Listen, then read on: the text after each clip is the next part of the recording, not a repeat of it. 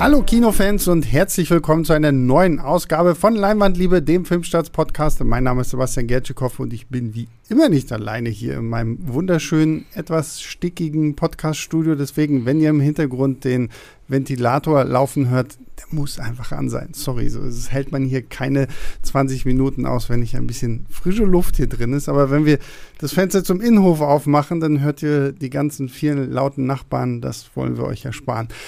Aber ich habe ja schon gesagt, ich bin nicht alleine. Neben dem Ventilator ist auch noch der gute Björn bei mir. Hallo Björn. Ja, hallo. Ganz knapp hinter dem Ventilator lande ich, aber ich verstehe, ich verstehe ich komplett. Der Ventilator hat Vorzug. Du wirst mir auf jeden Fall danken, dass wir diesen Ventilator hier haben.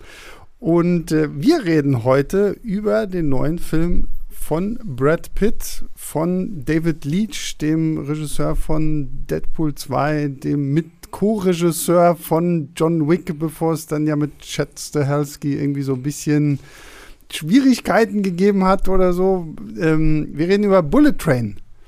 Die, die Verfilmung eines Buches, was ich vorher gar nicht wusste, als ich diesen ersten Trailer gesehen habe, habe ich mir gedacht, okay, das wird jetzt so der nächste Film im John Wick-Universum, weil wir haben ja schon Atomic Blonde und Nobody und dann dachte ich, okay, da gehört Bullet Train jetzt auch irgendwie mit dazu das stimmt tatsächlich gar nicht. Da lag ich komplett falsch. Das basiert auf dem Roman von Kotaro Isaka. Ich hoffe, ich habe es irgendwie halbwegs richtig ausgesprochen.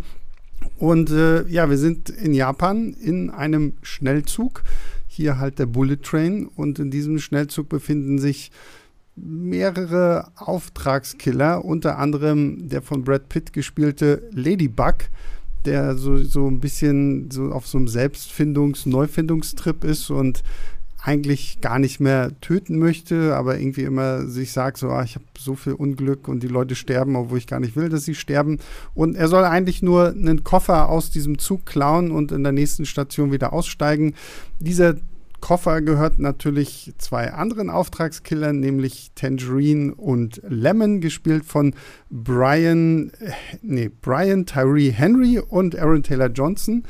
Und äh, gleichzeitig haben die dann aber auch noch, ja, eine Geisel, ja, Geisel ist vielleicht das falsche Wort, sondern den Sohn eines äh, Yakuza-Mafia-Bosses, den sie eigentlich zurückbringen sollen. Und da geht dann auch viel schief und dann finden sie heraus, dass der Koffer fehlt und alles dreht sich um diesen Koffer, alles dreht sich um Brad Pitt und all die anderen Killer, die noch auf diesem Zug sind. Und ja, Björn, du hast ihn sogar auf der Premiere gesehen? Genau, ich war, es ist jetzt schon ein paar Wochen her, dass ich ihn gesehen habe. Ich war auf der, ähm, es war offiziell keine Premiere, weil die Weltpremiere erst gestern war, als äh, Tag bevor so. wir aufzeichnen. Deswegen haben sie das irgendwie Pre-Screening-Event oder sowas genannt, damit ähm, die Leute, die da in den USA den gestern gesehen haben, in Hollywood, das Gefühl hatten, bei der Weltpremiere zu sein. Aber ja, ja genau, es war in Berlin und in mehreren europäischen Städten haben sie schon so kleine Vorab-Premieren gemacht, wo halt auch Brad Pitt und Joey King und Aaron Tyler Johnson und Brian Terry Henry anwesend waren und da habe ich den gesehen, genau. Sehr, sehr cool. Das heißt, du hast äh, Brad Pitt fast halb live erlebt, ja? Ich saß ein paar Reihen von Brad Pitt entfernt nur, ja. also wenn wir jetzt eine Gossip, äh, ein Gossip-Podcast werden, müsstest du jetzt erstmal über all die Outfits sprechen, die ja auch für Furore, zumindest die Tatsache, dass Brad Pitt einen Rock getragen hat, war ja wie gefühlt irgendwie die einzige große Überschrift in den ganzen Klatschspalten, wo ich mir auch gedacht habe, ja gut, dann trägt er halt einen Rock, ist auch nicht weiter tragisch. Ähm, aber wir reden jetzt über den Film, nicht über die Outfits. Und äh, ich muss tatsächlich sagen, dieser Trailer zu Bullet Train, den habe ich jetzt gefühlt schon 100.000 Mal ich gesehen. Weil, Jede Kinovorführung. Genau, weil der wirklich in jeder Kinovorführung lief, dieser Trailer. Und ich war halt irgendwann schon echt an diesem Punkt, wo ich gedacht so, ach, ich habe keinen Bock auf diesen Film, so, weil die Trailer, das war halt auch immer der gleiche Trailer. Du, du, du kannst ja auch nicht so viel noch vorweg verraten, wobei ich heute äh, meine Video-Review dazu geschnitten habe, zu diesem F Film auch, und gesehen habe, dass der zweite Trailer, der zweite etwas längere Trailer zu ähm, Bullet Train, zumindest ja ein paar mehr von den Gaststars verrät, also so ein paar, weil es gibt in diesem Film ein paar äh, interessante Gastauftritte, die wir jetzt nicht spoilern wollen, wo man aber so das Gefühl hat, ähm, Brad Pitt guckt mal kurz in sein Telefonbuch, wen er denn so alles kennt und wer denn vielleicht irgendwie Bock hat, mal in diesem Film aufzutauchen. Und diese Menschen tauchen dann auch mal kurz irgendwie so auf. Und äh, ein dieser besonderen Gastauftritte, der wird tatsächlich schon im zweiten größeren Trailer verraten. Ja, wobei dieser Gastauftritt im Film ja für Leute, die die Stimme kennen, auch schon sehr früh ist, weil die Stimme ist ja von Anfang an präsent. Ja, ja. aber trotzdem so. Ja. Also ich, ich habe jetzt, bin jetzt auch nicht mit der Stimme dieser Person so vertraut, dass es mich so irgendwie, dass ich sofort geschnallt habe, wer das jetzt ist. Ähm, aber wie gesagt, so, ich habe diesen Trailer halt rauf und runter gesehen, habe mir gedacht, so, boah, das ist halt, vor allem, weil dann auch immer, sobald kommt so irgendwie äh, vom Regisseur von John Wick, so, dann, dann, dann schaltet bei mir schon was ab, weil ich muss ja nach wie vor gestehen, bin nicht so der größte John Wick-Fan. Und ähm, da war für mich so, so ein bisschen so, und auch alles, was äh, David Leach bis dahin so gemacht hat, also ich bin auch kein großer Fan von Atomic Blonde. Und äh, Hobbs Shaw fand ich jetzt auch nicht so dolle. Und äh, Deadpool 2 ist so, ja, da kann ich noch ein Auge zudrücken. Das ist das Schlechteste. Aber ähm, ich, war, ich war nicht so hyped auf diesen Film, muss ich ganz ehrlich sagen. Ja, also äh, mir ging es ähnlich, ähm, weil ich auch diesen Trailer halt so ein bisschen satt gesehen habe, weil der wirklich in Berlin vor je, in jedem vor jeder Vorführung lief und zwar egal ob im Arthouse-Kino oder im Multiplex. genau. Das war halt so ein bisschen äh, das Besondere. Deswegen hatte man sich, hat man sich so ein bisschen satt gesehen. Ähm, ich, aber ich habe trotzdem ein bisschen Vorfreude gehabt, weil ich einfach ähm, immer noch ähm, Leach und Stahelski sind halt momentan so ein bisschen die Speerspitze, wenn es um amerikanisches Action-Kino mhm. geht. Also es gibt anderswo der Welt interessantere Sachen, aber sie haben halt das in den letzten zehn Jahren ähm, schon sehr, sehr entwickelt und ich halte persönlich Stahelski für den talentierteren der beiden und Leach den, der sich mhm. besser vermarkten kann.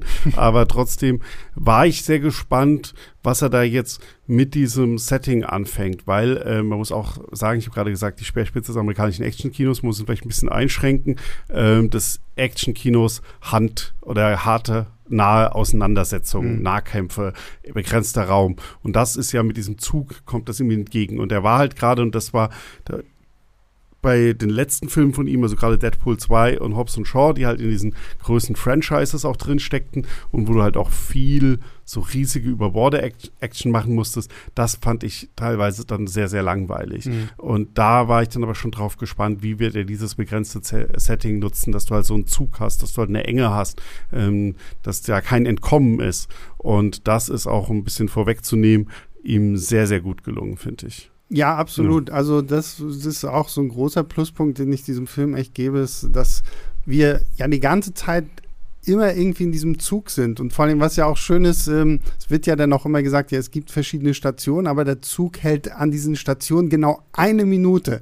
Das heißt, wenn es irgendeine Art von Interaktion außerhalb des Zuges gibt, dann muss sie ganz, ganz schnell vonstatten gehen und wird hier ja dann teilweise auch sehr, sehr clever für irgendwelche Fluchtaktionen irgendwie eingesetzt und sowas. Und ansonsten sind wir, abgesehen jetzt von etwaigen Rückblenden, die natürlich so für die eine oder andere Figur dann so ein bisschen äh, Elementares noch dazu erzählen, sind wir wirklich in diesem Zug. Und ich habe immer so ein bisschen so gedacht, so ja, okay, es ist halt so, es, es, ist cool gemacht, so, ne? So, so Mord im Orient Express mit haufenweise Assassinen und Killern und oh, wer hat den denn jetzt umgebracht? Oh, wer hat den denn jetzt umgebracht und so. Und das finde ich, hat unglaublich gut funktioniert und vor allen Dingen gerade ja auch im, im Action-Bereich dann, ne? Ich wollte gerade sagen Mortimer Orient Express, aber alles sind die Mörder, aber das passt ja nicht, weil das sind sie ja bei Mortimer Orient Express auch. äh, nee, äh, aber ähm, ja, genau. Also du hast gerade erstmal angesprochen, ähm, dieses mit der eine Minute. Das, das, ähm, das sollte man wirklich auch nochmal unterstreichen, weil das ist wirklich sehr clever und auch gar mhm. nicht, ja, ähm, auch jetzt völlig aus der Luft gegriffen. Also spielt zwar alles jetzt ein bisschen natürlich in einer sehr überdrehten und fiktionalisierten Version von Japan, da schon ähnlich wie die John Wick-Filme. Aber es ist ja, das kann man sich ja in Deutschland nicht vorstellen, wirklich so, dass in Japan die Züge pünktlich sind auf die Minute. da hat keiner Verspätung. Mhm. Und vor allem nicht große Verspätung. Also da gibt es keine minutenlangen Verspätungen. Das ist passt wirklich genau. Mhm. Und es wird halt auch gleich erklärt. Und damit hast du immer halt automatisch bei jedem Halt dieses Rennen gegen die Uhr und hast ja. sofort diesen Suspense-Moment, dass du weißt, okay, wenn jetzt jemand aussteigt, er muss wieder an Bord sein. Oder wenn da Leute draußen auf dem Bahnsteig stehen, du weißt, oh scheiße, wenn die jetzt an Bord kommen, ähm, dann hast du halt gleich so, so einen Spannungsmoment allein dadurch schon reingebracht. Und dann hast du natürlich halt, wie gesagt, diesen ähm, sehr engen Raum, was dir auch Möglichkeiten gibt, ja, man glaubt es ja gar nicht, aber es ist ja so, es gibt ja eigentlich viel mehr Möglichkeiten, kreativ zu sein, weil du halt alles Mögliche einsetzen musst. Und es wird ja auch alles eingesetzt. Ja. Also im Trailer ist halt schon groß drin, ähm, das mit der Wasserflasche, das äh, mhm. dürften die meisten vielleicht kennen, aber es ist ja egal, die Toilettentür, ähm, der Tisch, ähm, was halt da ist, wird eingesetzt. Und dann gibt es ja nochmal einen Kniff, mit dem sie nochmal Spannung machen, dass relativ früh in diesem Zug auch noch eine Giftschlange losgelassen mhm. wird und du dann halt die ganze Zeit weißt, okay, da ist jetzt doch eine Giftschlange drum. Und ähm, eigentlich könnte man schon denken, das ist zu viel, aber ich fand das gerade zum Beispiel auch die Giftschlange nochmal eine sehr schöne Idee, weil ich dann wirklich bei jeder Szene diese Anspannung hatte, wenn da Leute sind, und denkst, okay, jetzt kommt da vielleicht jeden Moment die Giftschlange und beißt ihm ins Bein oder so. Hm. Ich fand es auch hm. wahnsinnig clever konstruiert, einfach irgendwie so, weil du genau, ganz genau weißt, so, ah, Moment, jetzt ist schon lange nichts mehr irgendwie diese Schlange so, die, hm. die ist da doch auch irgendwie immer noch und dann ist da ja doch noch diese Figur und dann ist da noch der und dann ist da noch die und ähm, das, ich finde auch, dass so, wie du es schon sagst, so, so ein Suspense-Ding wird tatsächlich wahnsinnig gut aufgebaut. Ich habe jetzt das Buch noch nicht gelesen, aber ich gehe mal davon aus, dass das ja gerade, weil es ja irgendwo wahrscheinlich auch auf dem Buch basiert ist, aus dem dann wirklich auch viele dieser einzelnen Kleinkniffe kommen, die den Film halt auch nicht langweilig werden lassen, ne? weil ansonsten hättest du halt wirklich irgendwie was fünf Auftragskiller in einem Zug, die sich irgendwie versuchen gegenseitig umzubringen oder sich gegenseitig irgendwie was abzuluxen und dadurch, dass man immer diese kleinen Feinheiten hat und dass man sich auch teilweise so fragt, so, so oh, wer, wer, wer spielt hier noch irgendwie eine Rolle? Ich fand zum Beispiel irgendwie sehr interessant, ähm, einer der, der, der Schaffner wird ja gespielt von Masioka, ja. ähm, den die meisten vielleicht noch äh, aus, aus Heroes kennen dürften, ähm, wo ich schon dachte so, boah, der hat bestimmt auch noch irgendwie was. Oder äh, Karen Fukuhara, glaube ich, spielt ja auch irgendwie noch mit, das sieht man auch kurz im mhm. Trailer. Wie ich auch dachte, also das, das Schöne an diesem Film ist, du fängst irgendwann an, den, den, den, das halbe Zugpersonal und die Leute, die in diesem Zug sind, auch noch mit irgendwas zu verdächtigen, was hier so äh, abläuft. Und dadurch bist du dann echt an so einem Punkt, wo du auch, ja gut, so ein bisschen miträtselst und wirklich in dieser Story gefangen bist. So, so na, wo kommt jetzt der nächste große Plot-Twist quasi daher? Ja, und es ist ja auch kein großes Geheimnis darum zu machen, weil das dämmert einem ja schon schnell, dass diese Leute jetzt nicht so ganz zufällig da alle in diesem mhm. Zug ähm, zusammen sind und nicht eigentlich nicht ja jetzt zufällig alle eingestiegen sind, sondern dass es da schon irgendwie einen Plan dahinter gibt und irgendjemand die Strippen zieht. Und das ähm, fügt sich, finde ich, dann auch äh, sehr schön alles zusammen, ohne dass es jetzt aber auch so, oh, wir haben jetzt wieder einen Twist gemacht, sondern mhm. es kommt alles sehr natürlich. Ähm, das fand ich gut. Und was ich auch zum Thema die vielen Figuren ähm, sagt, die sind auch alle schön geschrieben und ausgestaltet und haben alle so kleine Geschichten. Man hat zwar so bisschen Brad Pitt, ja, als die Identifikationsfigur. Aber was ich auch interessant fand und erstmal überraschend, dass man eigentlich völlig anders in den Film geworfen wird, weil die Hauptfigur, mit der man eingeführt wird, ist ja dieser Vater erstmal, mhm. der da im Krankenhaus ähm, beginnt das ähm, und sich ähm, und dem sein Sohn wurde vom Dach geschmissen und er steht dann da halt am Krankenbett und kriegt dann halt die Nachricht, er soll diesen Zug besteigen, weil da ist die Person drin, die verantwortlich dafür ist und will sie dann da zur Strecke bringen. Und so hat man ja erstmal nochmal eine ganz andere Figur, mit der man auch emotional ein bisschen mitfühlt, weil es mhm. natürlich eine sehr naheliegende hier ein Vater, der halt einfach Rache nehmen will. Ähm, und wie sich das dann alles zusammenfügt und dann auch wieder diesen Schauplatz clever genutzt, weil du hast halt natürlich zwar einen Zug, das ist an der einen Seite ein begrenzter Raum, aber andererseits hast du einen Zug mit sehr, sehr vielen Abteilen und du hast halt erste Klasse, zweite Klasse, du hast Speisewagen, du hast irgendwie Ruheraum. Ähm, und es gibt sehr viele Figuren in diesem Film, bei denen dauert das lange, bis die sich das erste Mal überhaupt begegnen, diesen ja. Zug. Oder dann begegnen sich mal und dann sehr lange wieder nicht. Und du hast trotzdem auch nie das Gefühl, was macht der jetzt gerade? Ist die Figur gerade verloren gegangen oder wo ist die? Sondern du hast immer irgendwie, finde ich, ein sehr gutes Gefühl dafür, wo halten sich gerade alle in diesem Zug auf, ähm, wer trifft vielleicht demnächst auf, auf wen. Du weißt dann ja auch, dann wird halt in der ersten Klasse, wird dann irgendwas ähm, gemacht, wo du weißt, oh, oh, das wird denen an der zweiten Klasse, das, davon ahnen die noch mhm. nichts, da wird was passieren, auch da wird wieder geschickt Spannung aufgebaut. Also das ist alles wirklich, äh, finde ich, sehr schön konstruiert, auch inhaltlich. Ja, also sehe ich genauso. Und äh, wenn wir jetzt schon so ein bisschen über die Charaktere gesprochen haben, können wir auch mal so ein bisschen bei dem bleiben, weil das hat mich tatsächlich auch mit am meisten überrascht, wie gut diese Figuren tatsächlich funktionieren. Also Brad Pitt ist, finde ich, großartig in dieser Rolle, weil er ist ja jetzt hier, ne, wird Ladybug genannt und ist halt wirklich so, versucht irgendwie so seinen inneren Zen-Moment zu finden und versucht halt erstmal mit allen Leuten immer so ein bisschen zu reden und zu diskutieren, so nach dem Motto, ja, und äh, wer Gewalt sieht, wird Gewalt ernten und irgendwie sowas. Also kommt so ein bisschen was von Buddha mit durch und keine Ahnung was. Und äh, er hat so eine, so eine leicht vertrottelte Art, finde ich so, aber trotzdem so in den Momenten, gerade so dann auch in den Actionsequenzen, wenn es darauf ankommt, merkst du ja, okay, der Junge kann trotzdem irgendwie was so. Ne? Und ähm, also ich fand ihn wirklich wahnsinnig gut. Wer für mich tatsächlich so ein bisschen so ein Scene-Stealer war in diesem ganzen äh, Sammelsurium, ist dieses Duo Lemon und Tangerine gewesen. Also Aaron Taylor Johnson und Brian Tyree Henry großartig. Also bei denen habe ich mir auch gesagt, weil da, da, wurde ja auch durch Rückblenden immer mal wieder so gezeigt, was die alles schon für Jobs äh, gemacht haben. Sie werden ja auch die Zwillinge genannt, so, so, wo man ja ganz offensichtlich sieht, so, okay, so, so sehr ähnlich sehen die sich nun doch nicht aus. Ähm, wo ich mir denke, okay, die, allein zu den beiden würde ich mir einen Spin-off angucken. So, ne? Und äh, ich fand einfach gerade auch deren Chemie, weil die sich wie so ein, wie so ein altes Ehepaar auch so ein bisschen äh, angemotzt haben und die Tatsache, dass, ähm, ich weiß aber nicht, wer war Tangerine und wer war, äh, nee, Brian, ähm, Brian Terry Henrys Lemon. Lemon ja. Und wie er halt zum Beispiel immer versucht, äh, die Psychologie der Menschen zurückzusetzen auf Thomas die Lokomotive dieses Motiv von Thomas die Lokomotive zieht sich ja auch wie so ein, äh, wie so ein, so ein Gag gut durch diesen ganzen Film so und äh, hat für mich aber wahnsinnig gut funktioniert. Du hast ihn auf Englisch geschaut in der ja, Originalfassung. Ja. ja, ich habe ihn ja leider auf Deutsch geschaut und ich fand nämlich, ähm, weil es schwärmen sehr viele von dem Duo, ich, mir gingen die ein bisschen auf die Nerven ähm, okay. insgesamt. Also ich äh, verstehe und das hat in Dosen funktioniert und gerade die ganze Thomas die Lokomotive Sache, die mir zeitweise dann irgendwann richtig auf die Nerven ging, die hat dann ja noch mal, die wird dann ja relevant auch für den Blog. Ja, ja, genau. Also da gibt es dann ja noch mal einen kleinen Kniff, das ist dann, hat dann wieder entschädigt.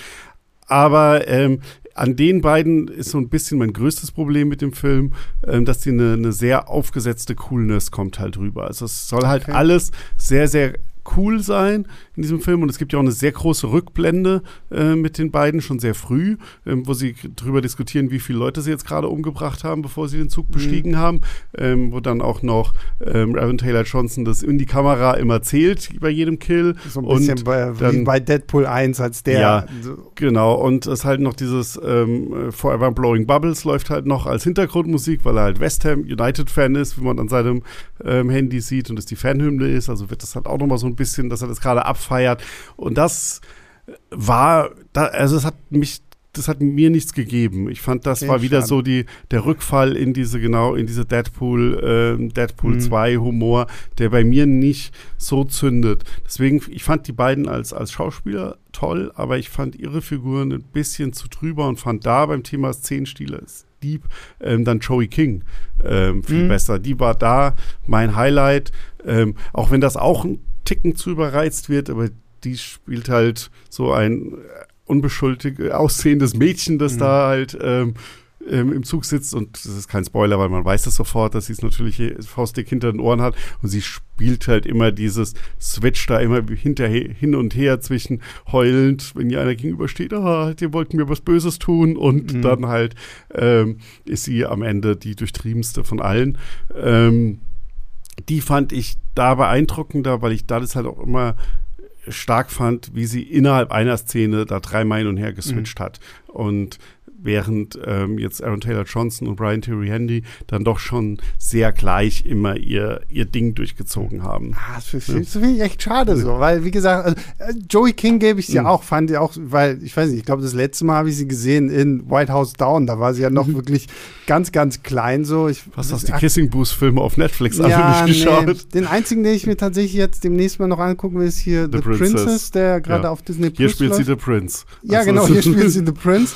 Ähm, äh, Joey King fand sie auch super, gerade wie sie dieses Level von Queen Bitch und dann wieder so, so, oh, ich bin ein unschuldiges kleines Mädchen, gut halten kann so und da immer so switcht, war wirklich ziemlich, ziemlich cool, aber ich muss noch mal Lemon und Tangerine, also ich fand sie groß, ich weiß nicht, ob es jetzt durch die Synchronisation vielleicht irgendwie da was verloren geht von deren Wortwitz und Wortgefechten so, aber die beiden haben mir echt wahnsinnig gut gefallen so wo ich aber auch so ein bisschen dachte, so bei diesen ganzen, gerade bei den beiden so, und dann auch immer so diesen Wechsel zwischen den Charakteren. Ich mich immer so ein bisschen an Guy Ritchie erinnert gefühlt, so gerade so an Snatch, so, so wir haben so unsere ganzen Gangsterfiguren und wir switchen halt ständig hin und her und sind bei irgendwie anderen Figuren so, aber ich finde, er hat es trotzdem gut hinbekommen, all diese Charaktere zu äh, handhaben. Ja, Guy Ritchie ist Dings, also ich habe, mein erster Ding war natürlich ein bisschen Tarantino, aber mhm. da Guy Ritchie ja auch wiederum von Tarantino stark beeinflusst ist, ist das dann ja nur die nächste weitere Stufe. Ja, ähm, also ich habe das für, genau, bei mir war das halt teilweise, fand ich das zu aufgesetzte Coolness, die sich halt mhm. halt gerade bei diesen beiden Figuren gezeigt hat, ähm, weil die halt von den Hauptcast halt auch die waren, die am prominentesten halt als cool rüberkommen sollten und die sich ja auch selbst extremst cool finden und halt ähm, von sich selbst überzeugt sind, dass sie auch nicht die coolsten Auftragskiller und mhm. die besten Auftragskiller sind. Das wiederholen sie ja auch oft genug.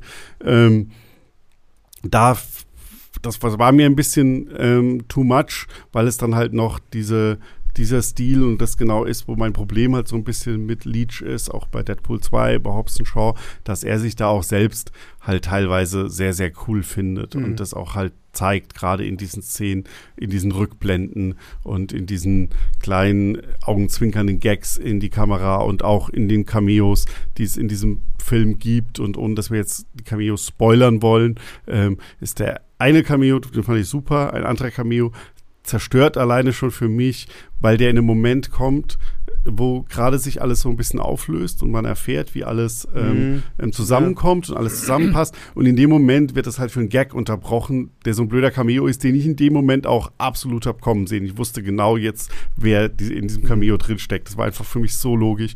Ähm, wo ich gedacht habe, dafür opfert er jetzt hier irgendwie gerade so, ein, so einen Aufbau und so eine Erzählung dafür fünf Sekunden wirklich, mhm. wo alle naja. sagen, ah, ja, ähm, lustig. Und das ist, das ist aber für mich so ein bisschen typisch David Leach. Mhm. Und ähm, das waren so ein bisschen die schwächeren Momente und die haben sich halt bei den beiden Figuren am stärksten gezeigt. Ich fand auch noch ein bisschen bei der Michael Shannon-Figur, über den haben wir noch gar nicht gesprochen, der den Mafia-Boss spielt. Muss ich zum Beispiel auch nicht. Also, hm. dass Michael Shannon da auch noch mit, das war für mich halt auch ja. so. so also, wenn ich jetzt, sorry, wenn ich jetzt immer gespoilert habe, aber der ist groß auf dem Poster drauf.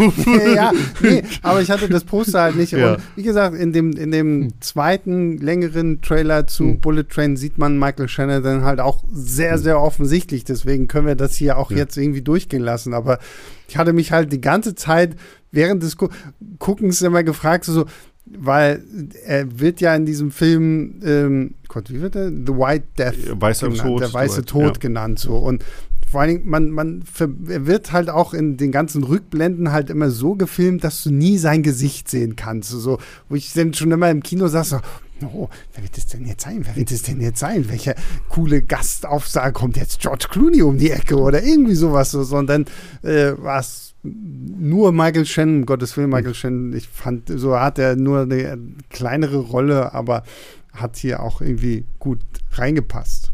Ich glaube, das hatte eher mit, mit De-Aging zu tun, dass man die Rückblenden da ja, nicht ja, ja, ähm, so viel gezeigt hat. Ähm, ja, also sorry, wenn ich das jetzt jemand, aber der ist wirklich groß auf dem Poster. Ähm, andere Figuren würde ich da, fand ich da eher überraschend, wer hinter der Wespe steckt zum Beispiel oder so. Mhm. Ähm, aber das sind zum Beispiel, das, da sind wir jetzt zum Beispiel bei so Punkten, ähm, wo, wo ich dann auch wieder sage, so jetzt sind, sind dann noch, dann, du hast jetzt schon erwähnt, es mhm. gibt dann noch eine Auftragskillerin namens die Wespe und dann gibt es noch den, ähm, den, den Wolf oder den Wolf, also, ja. also einen mexikanischen Auftragskiller so. Und das waren dann wieder so, so Figuren, die werden irgendwie so kurz mal in die Handlung geworfen die Wespe, finde ich, wird mir noch relativ gut erklärt, so warum sie da jetzt irgendwie drin ist. Den, den, den Wolf so. Oh, der Wolf hat sogar eine ganze Rückblende nochmal, eine ja, sehr und lange. Allem, und vor allem eine sehr lange, die komplett ohne Ton, also nur, also ohne Dialoge auskommt, sondern wirklich einfach nur bildlich erzählt wird so. Aber wo ich mir auch dachte, so, so, okay, ja, ich verstehe, warum sie für diesen Film jetzt so irgendwie hier mit drin sind, aber gefühlt hätte man sich die auch sparen können. Ja, ähm, ja, ja, es ist halt natürlich, äh, man muss ja auch bedenken, ähm, es sind ähm, du hast vorhin mal fünf gesagt, es sind ja deutlich mehr mhm, ähm, ähm, genau. Personen noch an Bord. Und wenn das halt alles so rücksichtslose Killer sind, ohne dass ich jetzt sage, dass einer von denen jetzt stirbt, aber du musst ein paar Figuren ja auch drin haben, damit auch ein paar Figuren sterben naja, können ähm, in diesem ähm, Film, weil es wäre dann halt sonst komisch, wenn halt da super high professional Killer die ganze Zeit aufeinander losgehen, aber alle zwei Stunden lang noch leben. ähm, die sind halt Profis. Ja, auch im Überleben, ja. zumindest manche, das stimmt ja auch. Ähm, deswegen fand ich, da aber allgemein ist es natürlich, also man merkt sehr, dass halt klar, Brad Pitt ist der Star. Mhm. Äh, dann David Leach fand dieses Duo wie du auch und wie sicher sehr, sehr viele Leute da draußen auch ähm, aus Tangerine Lemon gut. Und man hat halt Joey King, weil das halt einfach so ein bisschen das, das mhm. Unerwartete ist, das Überraschende. Ja. Und man sieht schon, dass er an diesen anderen Figuren nach und nach ähm, das Interesse auch ein bisschen mehr ähm, verliert. Also ja. wir haben ja gesagt, wir kommen eigentlich ja über diesen äh, Vater, ähm, der wird auch als der Vater einfach nur vorgestellt. Ich glaube, der hat keinen Namen. Doch, er heißt äh, äh, Kimura. Also sie, ja, sie, nennt ihn ja, oder zumindest sie nennt ihn ja irgendwann mal Onkel Dings, Ja, aber er, so. also jeder Figur wird auch mit so einer Texteinblendung ja, ja vorgestellt, da heißt er nur der Vater. Ich weiß, ich weiß es nur, weil ähm, ich habe jetzt das Buch dazu zu Hause und ähm, da ist er bestimmt die Hauptfigur. Ähm, nee, also äh, zumindest wird da halt auch einer namens Kimura erwähnt. Ja. Deswegen denke ich mal, dass ja. das wahrscheinlich irgendwie so zumindest nochmal so. Äh, ja, sie, sie nennen später mal den Namen, aber er wird trotzdem eingeführt als der Vater genau, ja. ähm, mit dieser Texteinblendung. Und der wird ja auch, obwohl das ja eine, ähm, und der und der bleibt der, obwohl der eine wichtige Geschichte und diese emotionale Geschichte hat, wird der auch so ein bisschen, ist der dann halt nur noch Anhängsel. Ja, ähm, und vor allem ja auch. Und sein Vater kommt genau, noch dazu. Ja. Der ist dann wieder halt super cool. Ich mag den Schauspieler halt ja. auch, ähm, Hiroyuki Sanada. Ähm, der dann noch ähm, auftritt, der dann halt auch noch mal cool dazu kommt, aber man merkt schon ein bisschen, wie er zwischendurch halt einfach ähm, bestimmte Figuren sehr, sehr stärker mhm. in den mhm. Mittelpunkt stellt. Ja, ja, das, mhm. das fand ich halt zum Beispiel auch schade. Also gerade den Vater und quasi sein Vater ähm, hätte man den natürlich Alten. irgendwie auch noch irgendwie so ein bisschen mehr ausbauen können. Da sind wir dann auch so ein bisschen bei diesem Punkt, dass dieser Film ja jetzt nicht ganz ohne Kontroverse daherkommt, weil, wir haben es ja schon gesagt, ne, japanisches Buch, das sind im, im Buch natürlich auch alles japanische Figuren. Hier haben wir jetzt sehr wenige japanische Figuren in einem Film, der zumindest in Japan angesiedelt ist, ähm, was natürlich auch sehr viel wieder irgendwie dazu geführt hat, dass die einen oder anderen gesagt haben, so ja, warum spielt es denn nicht einfach in, in den USA und da in einem Zug und dann wäre doch auch gut so. Aber wahrscheinlich liegt es an dem Grund, den Björn vorhin erzählt hat. In den USA würde wahrscheinlich auch keiner glauben, dass der Zug pünktlich kommt. exakt, ja, exakt. Der würde, der würde halt auch am ersten Bahnhof stehen bleiben, der Zug. Und dann wäre vorbei. Und das, das erklärt dann auch, warum wir diesen Film nicht in Kooperation mit der Deutschen Bahn drehen konnten, mhm. weil dann wären die erst gar nicht an ihrer ersten Station angekommen. Ähm, ja, also das ist natürlich äh, so eine Debatte, die muss sich so ein Film gerade mit der Basisgrundlage des Buches irgendwo dann auch gefallen lassen. Und ähm, ja, kann man jetzt irgendwie ist schwierig, da jetzt irgendwie drüber zu diskutieren. So, ich hätte den Film auch bestimmt grandios gefunden, wenn es ein All-Asian-Cast gewesen ist, was ja mittlerweile auch funktioniert. Ich meine, Crazy Rich Asians, Shang-Chi haben ja alle auch gezeigt, dass das jetzt kein Blockbuster-Gift mehr sein muss, wenn man jetzt äh, nur einen asiatischen Cast hat. So, aber hier hat man sich jetzt dann einfach dazu entschieden.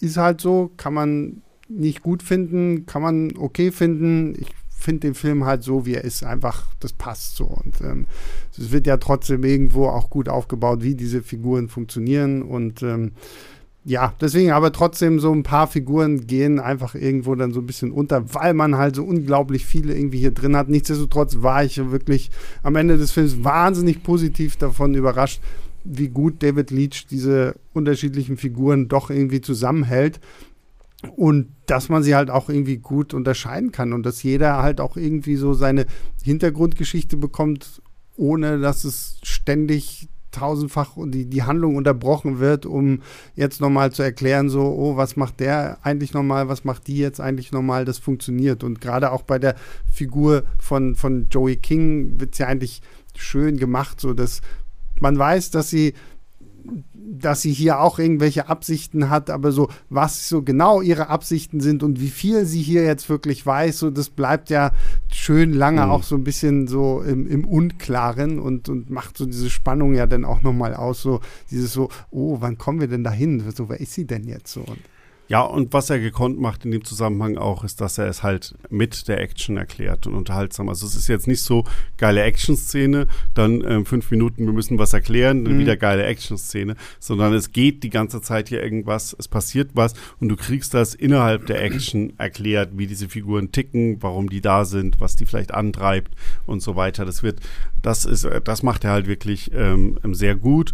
Ähm, allgemein auch, äh, wir haben es ja sehr kurz eigentlich bisher nur drüber gesprochen, darüber, dass es hauptsächlich ein Actionfilm ist. Also, aber ich habe es am Anfangs gesagt, David Leach und Chad Stahelski sind da ähm, die Besten in Hollywood, wenn es darum geht, ähm. Kämpfe mhm. auf, auf engstem Raum zu machen. Und das hat man auch bei anderen Filmen, an denen sie gearbeitet haben, schon gesehen.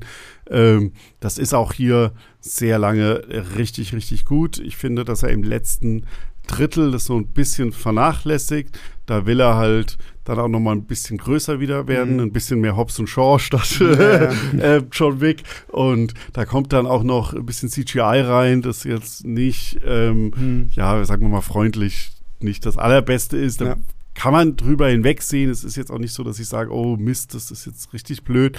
Aber habe ich dann schon gedacht, warum muss das jetzt noch, noch mal so mhm. ausarten und das zu groß über, werden. Über das Finale können wir gleich noch mal sprechen, ja. weil da habe ich auch so viele Sachen, die mich denn gestört. Aber bleiben wir mal so bei der Action und so, weil das fand ich halt auch wirklich toll gelöst und vor allen Dingen ist ja auch trotzdem wir in so einem engen Raum sind, ja wahnsinnig vielfältig. Also es wird ja trotzdem gekämpft mit Schwertern, mit Pistolen, mit Koffern, mit Laptops, mit Wasserflaschen und allem, was so, so ein Zugabteil oder das Essensabteil irgendwie hergibt. Und äh, wenn ihr den Trailer genauso häufig gesehen habt wie wir, da wird ja auch diese Szene zwischen äh, Brian Tyree Henry und Brad Pitt im Ruhebereich da, wenn sie da beide zusammen sitzen, sich gegenüber sitzen an diesem kleinen Tischchen, die wird da ja auch sehr, sehr häufig gezeigt.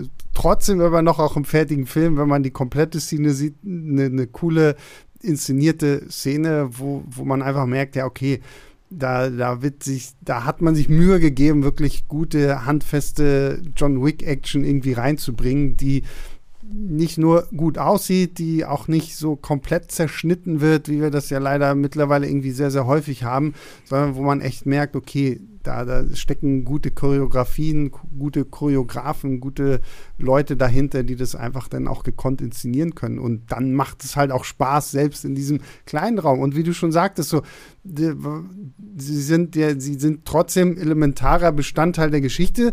Sie sind ja trotzdem irgendwo auch mit dem Humor der ganzen Story irgendwie verwurzelt. Weil was wir vielleicht auch noch nicht erwähnt haben, dieser Film ist tatsächlich halt auch sehr, sehr witzig so. Also es ist jetzt kein bierernster Actionfilm, mhm. sondern der nimmt sich jetzt auch nicht zu ernst, man kann auch an sehr, sehr vielen Stellen einfach wahnsinnig gut darüber lachen und das dann eben sogar auch in den Actionsequenzen.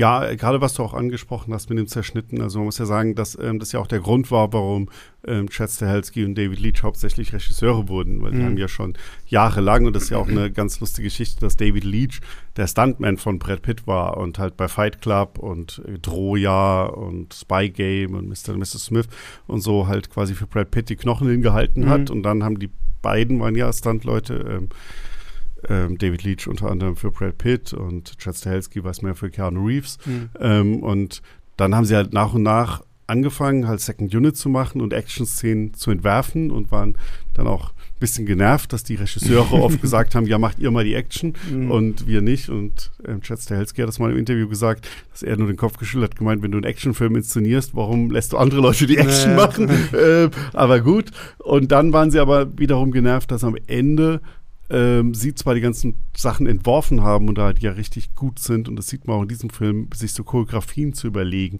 und das ist ja im Endeffekt ist ein guter Action ist wie ein Tanz. Also es ist, ja. ähm, Scott Atkins sagt das auch immer, dass jeder Actionstar ist ein großartiger Tänzer, weil das muss, das ist im Endeffekt ist es ja, die kämpfen ja nicht wirklich, sondern es ist eine einstudierte mhm. Choreografie und das ist halt war, wie. War Bruce Lee nicht sogar irgendwie in, in ja, Tanzmeister äh, auch irgendwie oder sowas. Ich, ich, irgendwo meine ich ja bei alle Bruce Lee, ja, Van Damme und so, ja. also die, ähm, die, können alle wirklich richtig, richtig gut tanzen, weil ähm, natürlich sind halt einstudierte Schritte und das ist mhm. halt und Körperbeherrschung musst du halt auch können Klar, und dich bewegen können. Ähm, aber zumindest die haben das halt immer toll choreografiert und dann kam halt irgendwie, das hat auch Chad Stahelski mal im Interview gesagt, und dann war halt irgendwie die Umsetzung, da hat er schon gesehen, oh, das sind vier Kameras aus vier verschiedenen Winkeln von jemand aufgebaut worden. Da wusste ich schon, was jetzt passieren wird, denn am Ende wird das zusammengeschnitten ja. aus allen, obwohl wir das so choreografiert haben, dass du das mit einer Kamera durchgehend filmen kannst. Ja. Ähm, und dann haben sie irgendwann gesagt, sind genervt und haben dann halt dieses Gang Fu, das jetzt seitdem auch in allen Filmen auch hier drin ist, entworfen. Und das hat dann noch drei, vier Jahre gedauert, bis sie jemanden gefunden haben, den das Geld gegeben hat. Und dann haben sie John Wick gemacht und seitdem fährt da ja jeder drauf ab und ja, die dürfen klar. halt machen. Ähm, das ähm, muss, was das sie wollen. Muss, das muss ja sogar ich ja. als jemand sagen, der die John Wick-Filme also ich mag, also ich will jetzt, ich finde sie nicht scheiße, aber hm. sie, sie, sie, sie greift mich nicht so an, wie ich es vielleicht irgendwie gerne hätte. Aber das muss ja selbst jemand wie ich sein. Die Action ist ja perfekt so. Also John Wick 3, die ganze erste Hälfte, mhm. da ob, da, ob er da nur auf diesem Pferd reitet und gegen diese Motorradfahrer mhm. da kämpft oder keine Ahnung was. Also da steckt ja wirklich schon was dahinter und da kann man denen ja auch echt dankbar sein. Ich meine auch sowas wie Atomic Blonde, so diese äh, Kampfsequenz da mit Charlize Theron in diesem Treppenhaus oder so. Also da merkst du ja wirklich, da, da steckt Wumms dahinter und das ist, das ist halt auch bei Bullet Train der Fall. Ne? Ja, und genau, das, du merkst halt auch, A, dass da genau, es hat sich jemand Gedanken gemacht, warum passieren diese Dinge, mhm. warum fliegt die Wasserflasche jetzt wie, wie stehen die Leute im Raum, was, was hier bei Bullet Train sehr, sehr wichtig oft ist, wie die Leute im Raum platziert sind. Also da hat sich jemand sehr, sehr genau Gedanken gemacht und dann auch, was halt auch nochmal hilft, sie überlegen sich halt auch sehr stark, was kann der einzelne Star? Wohin ja. können wir den trainieren? Also gerade jetzt, ähm, David Leach hat jetzt auch so eine große Trainingsschule extra für Stars aufgemacht. Nice, okay. ähm, wir haben jetzt, glaube ich, gerade eröffnet, ähm, war also erst nach diesem Film, aber trotzdem, wo sie die halt wirklich für die Rolle dann gezielt mhm. trainieren und dann überlegen sie halt, was passt zu dieser Figur. Und das merkst du halt hier, dass halt jede Action-Szene jetzt nicht ähm, irgendwie so, sondern äh, die Action von Brad Pitt sieht anders aus als die Action von Brian Terry Henry mit mhm. seinem, der halt natürlich alleine durch seine durch seinen Körper ähm, ein bisschen anders ähm, ne? bewegen, ja. sich bewegt und dann wieder, wenn du halt ähm, Hiroki Sanada hast, der schon natürlich eine riesen Action-Erfahrung hat, aber mittlerweile natürlich auch schon ein paar Jahre mhm. auf dem Buckel hat, auch der hat dann natürlich wieder eine ganz andere Action-Choreografie und das halt ähm, in Einklang zu bringen, sich das zu überlegen und das dann zu machen, das ist halt super. Und da wissen sie halt genau, ähm, das können wir machen. Dann müssen wir keinen Stuntman benutzen oder halt nur teilweise. Natürlich kommt trotzdem Stuntman zum Einsatz für irgendwelche Stürze und so. Aber dann können wir halt möglichst viel wirklich mit einem Schauspieler filmen, mhm. haben trotzdem keine Verletzungsgefahr. Das sieht gut aus. Wir müssen das nicht irgendwie, wie es halt ähm, viele moderne Filme auch machen, dass sie alles langsamer drehen und dann einfach beschleunigen und dann sieht es halt ähm, richtig. dann soll es halt irgendwie dynamisch aussehen, aber ist es nicht unbedingt. Mhm. Ähm, das, ja, das muss man auch lassen. Das sieht man halt im Bullet Train wieder sehr toll. Ja, ja.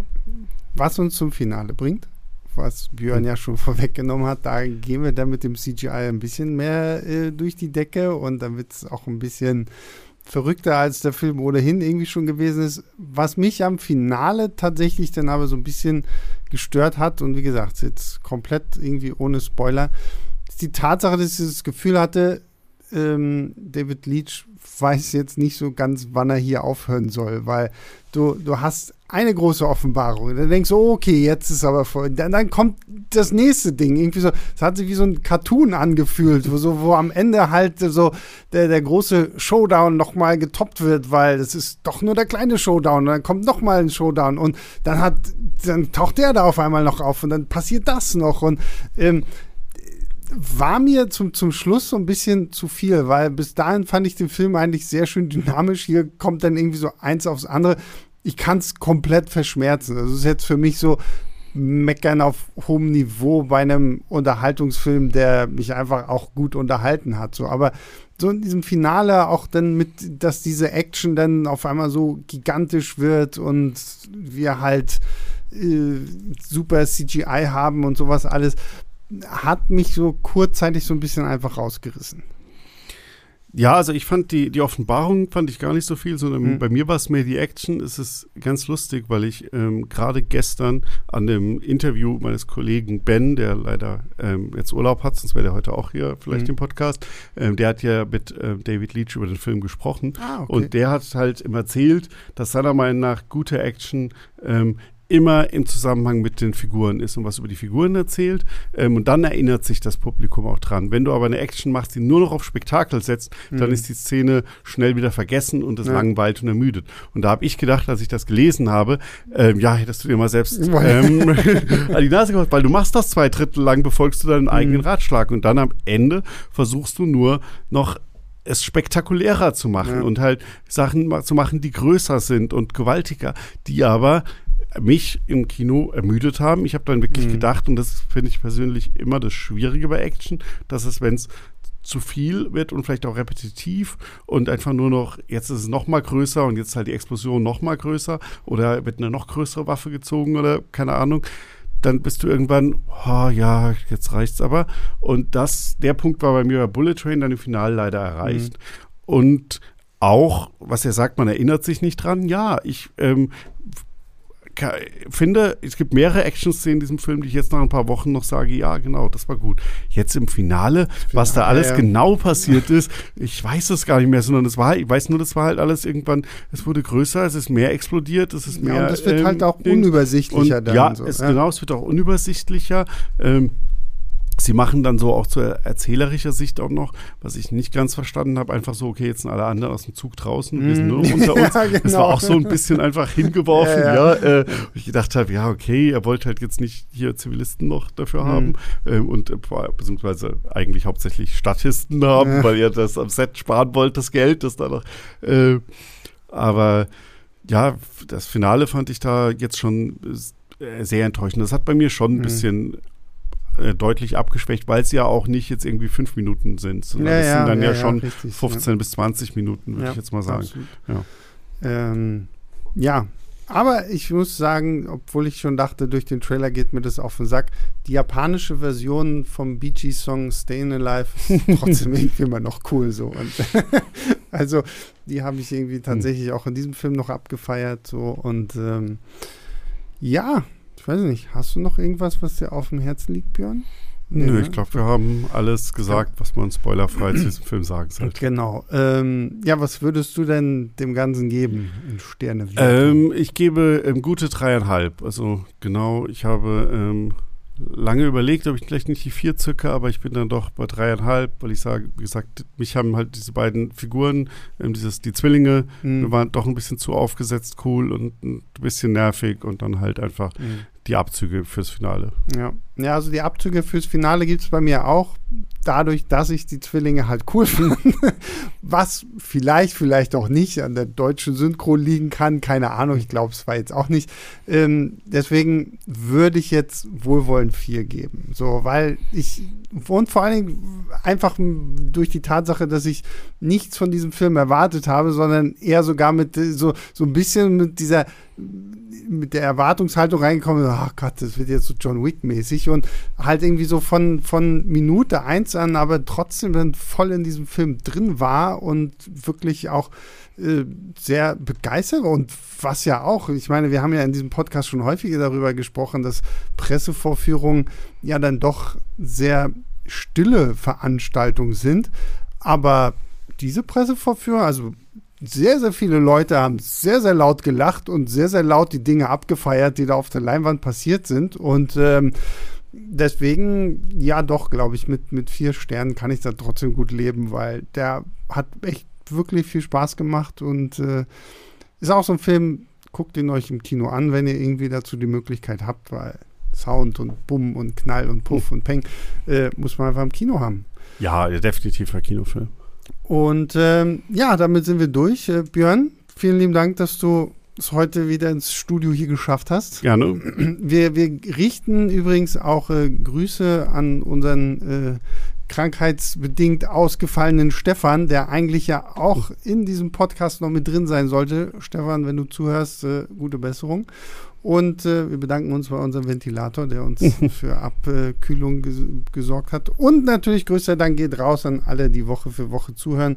Freut uns natürlich sehr, wenn ihr unser Palaver über Filme hier weiterhin fleißig verfolgt. Äh, bewertet uns bei Apple Podcast Apps und Spotify und wo auch immer ihr irgendwie Podcasts hört. Oder ihr schickt eine Mail an leinwandliebertfilmstarts.de, wenn ihr Lob, Kritik, Anmerkungen habt oder irgendwelche Tipps, Hinweise, was wir beim nächsten Mal machen sollten, wenn wir mal wieder keinen Kinofilm haben, weil letztens haben wir mit Pascal sehr, sehr lange über Heat gesprochen. Der hat natürlich auch sehr viel Spaß gemacht. Ähm, deswegen also leinwandliebertfilmstarts.de und ansonsten hören wir uns nächste Woche wieder. Dann reden wir über Nope den neuen oh, Film von Film. Jordan Peele. Da bin ich auch schon sehr, sehr gespannt wenn ihr diesen Podcast hier hört, dann habe ich den Film auch schon gesehen. Also wir zeichnen den jetzt an einem Dienstag auf. Am Mittwoch sehe ich den Film und Donnerstag hört ihr diesen Podcast. Und dann ähm, eine Woche drauf hört ihr dann den Nope-Podcast. Bin ich schon sehr, sehr gespannt, weil Jordan Peele ist für mich ja auch ja, mittlerweile. Echt, ich, bin, ich bin sehr gespannt. Ich habe mir schon gesehen, Nope. Ja. Also ich bin sehr gespannt. Ich will nichts verraten. Ja, sehr, sehr das gut. Ähm, Wunderbar. Ja, also auf den könnt ihr euch nächste Woche freuen und bis dahin, wir hören uns. Macht's gut. Ciao, ciao.